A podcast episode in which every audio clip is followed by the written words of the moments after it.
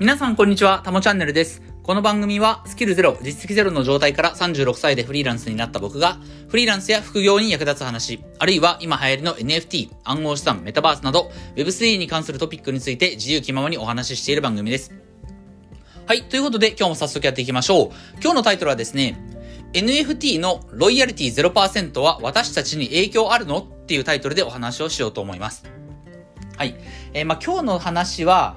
ちょっと初心者向けではないというかね、あのー今までに NFT を買ったことがある人であれば、まあ十分関係する話だと思うんですけども、NFT をまだ買ったことがないとか、関わったことがないっていう人には、えーちょっとあんまり、あの、こう、自分の実体験としては理解しにくい部分があるかもしれないんですけれども、えー非常に大事な話なので、ちょっとしたいと思います。えっ、と、今日11月7日月曜日ですけれども、今日朝起きた時からね、何があったかっていうと、え世界最大の、え NFT マーケットプレイス、オープンシーが、えロイヤリティを0%にするかもねっていう話がね、あの、あったんですけどね。あって、それでまあ、その NFT 界隈かなりざわついていたんですけれども、えっ、と、僕自身もちょうどこの1週間以内の配信のどこかで、1週間ぐらい、1週間前ぐらいかな、ちょっとあまり覚えてないんですけども、そもそも自分がなんでこの NFT に関わり始めたか、NFT を仕事にしようと思って取り組み始めたかっていう話をしたんですけども、そこでちょっとあの、お話しした話とね、繋がる部分もあるので、えー、まあ、一からね、解説していこうと思います。していこうと思います。なんでなまった今のところ。はい。えっ、と、じゃあね、えっ、と、そもそもの仕組みからいきたいと思うんですけども、このロイヤリティっていう言葉からね、ちゃんと説明したいと思うんですけど、えっ、と、そもそもまず NFT っていうのは、えー自分がその NFT を作って販売をすることで、えー収益を上げることができるわけですよね。収入を得ることができる。自分が NFT を、えー制作し、オープンシーと呼ばれるような、えー NFT のマーケットプレイスってところですね。オープンシー以外にも、えールックスレアとかファウンデーションとかいろいろあるんですけれども、えーその、えー NFT のマーケットプレイス、えー販売するところで NFT を売りましたと。で、その後は、えーその NFT っていうのは、こう、転売がね、え繰り返されていくので、転売されるたびに、えー転売の、された価格の10%は、最大10%が、え手数料として自分のところに入ってくるっていうことなんですよね。この、え転売時の10%の手数料みたいなものを、ロイヤリティと言います。えっ、と、厳密には、例えばオープンシーだと、えっと、は、あの、転売時の手数料が、えーまあちょっとこれイーサだと分かりづらいので、10、まあ1万円で売れたことにしましょうか。自分が制作した NFT が、えー誰かの手に渡り、まあさらにその、その後誰かの、また別の誰かの手に渡ったと。その、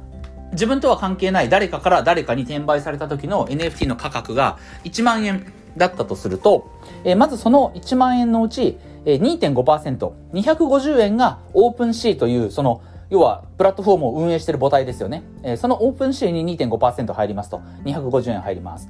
で、加えて、えーまあ、これは、えっと、手数料率、ロイヤリティの率は、えーど、な、加減が何パーセントだったかちょっと覚えてないんですけども、最大10%。うん。つまり、1万円で転売された時には、えー最大10%なので、1000円ですよね。え1000円の、金額が、一番最初に NFT を作った人。つまり自分ですよね。NFT を作って、 OpenSea に一番最初に流通させた人。つまり自分なんですけれども、自分に、10%のロイヤリティが入ってくると。うん。で、このロイヤリティの、え設定できる最大の数字が今まで OpenSea では10%だったんですよね。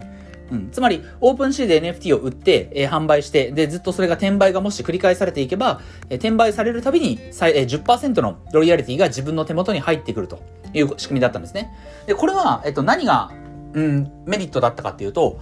今までは、自分自身でなかなかこうお金を稼ぐことができなかったクリエイターの人ですよね。イラストレーターだったり、うんと、まあアニメーターの人だったり。よそのイラストレーターとかアニメーターの人って基本的にクライアントワークという仕事をしていて、その自分がその作った商品を売るっていうその収益構造がやっぱりこの日本は特にないんですよね。うん。なので、企業とかから仕事を受けて、その仕事に対する対価だ、あの、成果物だけを納めて、その対価を受け取るっていう形だったんですけれども、自分で商品を作って、そして市場に流通させて、さらに、え継続的に収益を上げることができるっていう、この仕組みがすごく、そのクリエイターがね、これから、個人として稼いでいくことができる仕組みだったので、ここはすごくね、革新的な部分だったんですけれども、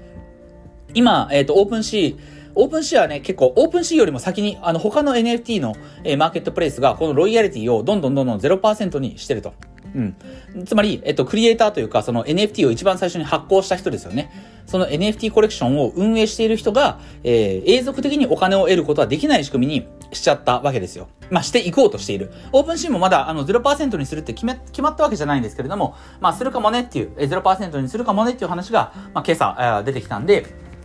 これは、その NFT を、のコレクションを運営してる側、まあわかりやすく言うと、一番最初に NFT を作って販売した人にとっては、収益構造、収益モデルが全然変わってくる、まあかなり大きな話なんですよね。それで今日は一日だいぶ騒がしかったんですけれども、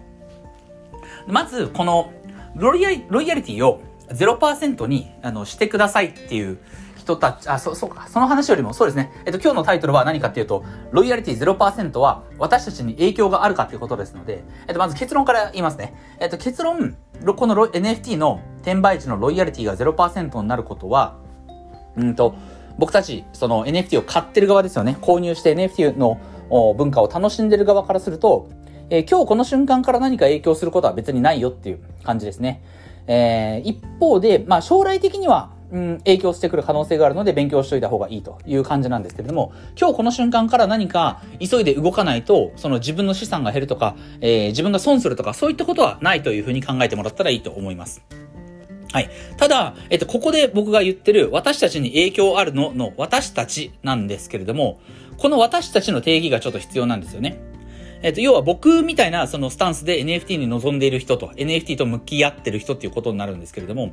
例えばですね、その、いわゆるペーパーハンドって呼ばれるトレーダーの人たちがいます。えペーパーハンドっていうのは、まあ、薄っぺらい手っていうことなんですよね。つまり、その NFT を購入して、その、NFT をがっちりホールドして、長く持ち続けることができるね。しっかりとしたがっちりした手を持ってないっていう意味でね、ペーパーハンド、ペラペラの手っていうことなんですけど、要はペーパーハンドの短期トレーダーっていうのは、ちょっとこう安く手に入れた NFT を少し値上がりしたら、まあ、さっと売り抜けるみたいなね。その短期売買をどんどんどんどん繰り返していく。そういった、あの、ガチ保力、ホールドしておく力が全然ない人たち、ない投資家たちのことをペーパーハンドって言うんですけれども、一方で、その自分がね、あのー、手に入れた NFT を、えー、その NFT の成長性に期待してずっと持ち続ける人、ガチ欲し続ける人っていうのを、まあ、ダイヤモンドハンドって言うんですけれども、僕はどっちかっていうと、今自分が持ってる NFT に関しては、ダイヤモンドハンドなんですよね。えー、CNP も売ってないし、CNPJ も売ってないしと。いう形でね。えっ、ー、と、で、今日僕がその、私たちに影響あるの？えっ、ー、と、結論け、影響は今すぐはありませんっていうのは、要は僕みたいに、まあ、この CNP だったり CNPJ だったりね、え最近出たところだと、青パンダパーティーだったり、えっ、と、TAG ですね、東京オルタナティブガールズ、えそういった作品を購入して、その、まあ、もちろん売ることはありますよ。僕実はね、青パンダパーティー1個売ったんですよ。これちょっと事情があって、どうしても売らざるを得なかったんですけれども、でももう1個、あの、手にしたものは売るつもりはないですし、えー、TAG とか、えっ、ー、と、最近はあと、カミオもかなり買い集めてますけれども、これも売るつもりないんですけど、うん。まあ、要は、その、最近その、日本の NFT 市場を席巻してるような、えー、プロジェクトにね、こう関わっていって、それらを楽しんでる人、こういった人たちってガチ保力が強い。まあ、どっちかというとダイヤモンドハンド寄りなので、えそういった人たちにとっては、このロイヤリティ0%っていうのは関係がないよっていう、ロイヤ0%になったとて、今すぐ自分には影響しないよっていうことをね、えー、知っておいてもらえたらいいかなと思います。まあもちろんその、今ね、その自分側のスタンスで話しているので、要は CNP だったり CNPJ だったり、要は忍者界隈ですよね。忍者界隈、CNP 界隈の立場の人間としてこれは喋ってるので、もちろんね、そこに対する批判が、なんかそれら、こういった界隈を嫌ってる人がいるのは知ってるんですよ。特にそのブロックチェーン原理主義というかね、ブロックチェーン原理主義、分散性原理主義、Web3 原理主義の人って、なんかお前らのやってることって Web3 っぽくないよねっていう。ブロックチェーンが実現したい世界とお前らがやってることって逆行してるよねっていう人はね、いるんですけれども、僕はそれに対しては別にいいじゃん、そんなのって思うんですよ。うん。その、僕はブロックチェーン、テク、ブロックチェーンのその技術としての、その革命性だったりとか、えっ、ー、と、あるいはその中央集権的な体制からこの分散的な体制にこう世界が移行していく今の Web3 の流れとか、これはすごいことだと思っているんですけれども、別にそのテクノロジーが最優先である必要はないんですよ。テクノロジーっていうのは問題解決、今目の前に起こっている問題解決にテクノロジーは使われるべきであって、別にそのブロックチェーンのテクノロジーありきじゃないんですよね。そこにこう、僕たちのあり方を寄せていく必要はない。なんか今日の話すごい難しいんですけれども、まあそのままちょっとこのまま喋りますが、あの、ぼ、ブロックチェーンのテクノロジーの思想とか、この Web3 分散性の思想に、その、もん、そ、そもそもこの世に存在している問題とか、問題解決の手法をテクノロジーに寄せていく必要は別になくて、問題解決のために必要なテクノロジーを使うっていう形でいいと思うんですよね。うん。今目の前に問題がある。例えばロイヤリティ0%になるっていうね、こういったあの変化があると。じゃあそれを解決するための方法が、いや今この瞬間は別に Web2 的でもいいじゃないかっていうことなんですよ。Web3 的な分散的なね、中央集権的な存在が中央集権的存在が一切ない Web3 的解決方法じゃなくて、別に今までの既存のビジネスでうまくいってた Web2 的な解決手法でも別にいいじゃないかって思うんですよ。うん。まあ、ちょっと話がそれましたけれども、うんと、まあ、これはちょっと一回切りましょう。はい。まあ、それは置いといて、問題解決の手法としては別に、だから批判はね、えー、批判する人がいるのはわかるんですけれども、そこは一旦置いといて。うん。でね、えっと、まあ、このロイヤリティ0%が、えー、関係あるかないか、私たちには関係ないと。今、この瞬間は、えー、ほとんど影響はないと。で、私たちっていうのはもう一回確認すると、えー、CNP とか CNPJ とか、あの、青パンダパーティーとか、えー、タグとかですよね。東京オルタナティブガールとか。まあ、そもそも、長くそれをずっと持ち続けるつもり、応援するつもりで NFT のコレクションを買ってる人。こういった人にとっては、そもそもその NFT を売ることがないんだから、このロイヤリティっていうのは関係ないんですよね。うん。あ、このロイヤリティは、えっとね、売るときに関係してくるんですよ。要は、えー、自分がその、あ、僕らですね、その NFT を作ってる側じゃないですけれども、例えばこのロイヤリティっていうものがなかった時には、僕らはね、NFT をこう、市場で転売すると、えー、転売した時に2.5%の手数料をオープンシーに取られて、で、10%のそのロイヤリティをクリエイターの人に支払って、残りの、えー、87.5%が、87.5%が転売した時の、まあ、差分として自分に入ってくるわけですよね。うん。要は今これはあのクリエイター側の視点じゃなくて、僕らその NFT の買い手、そして NFT を転売する側の視点としてお話ししてるんですけれども、要は自分たちがその転売した時の利益ですよね。そこからオープンシーンに手数料を払って、クリエイターにロイヤリティ支払ってっていうことをするので、実は僕ら転売する側からしてもね、NFT をこう投資対象として、まあ購入して、えー、値上がりしたら売るっていうね、そのスタンスでいる人にとっては、実はこのロイヤリティが0%っていうのは、確かにお金的にはありがたいことなんですよ。クリエイターの人に10%取られることがないので、えー、僕らがその NFT を転売して、ただ単に儲けようと思ったら、そのロイヤリティっていう仕組みはない方がいいんですよね。うん。で、今日最初に言ったように、ペーパーハンドの短期トレーダーの人っていうのは、その NFT プロジェクトを応援したいなんていう気持ちはさらさらないわけですよ。とにかく安く買って高く売り抜けようと。で、短期で売り抜けようとしてるので、別にその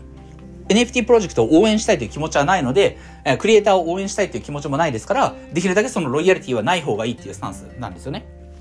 うん。でも、僕たちって逆なんですよ。うん。まあ、ここで私たちっていうのは、要は CNP とか CNPJ とかね、今この日本の、えジェネラティブの NFT 界隈に関わってて、え、それらのプロジェクトを応援したいっていうスタンスで NFT を買ってる人。要は長期目線でこの NFT をあの応援してる人。もちろんいつかは売る瞬間は来ると思いますよ。生涯売らないっていうことは、まあありえないと思うんですけども、とは言っても長く持つつもりで、応援するつもりで NFT を買ってる人にとっては、そもそも NFT 売らないんだから、短期的には。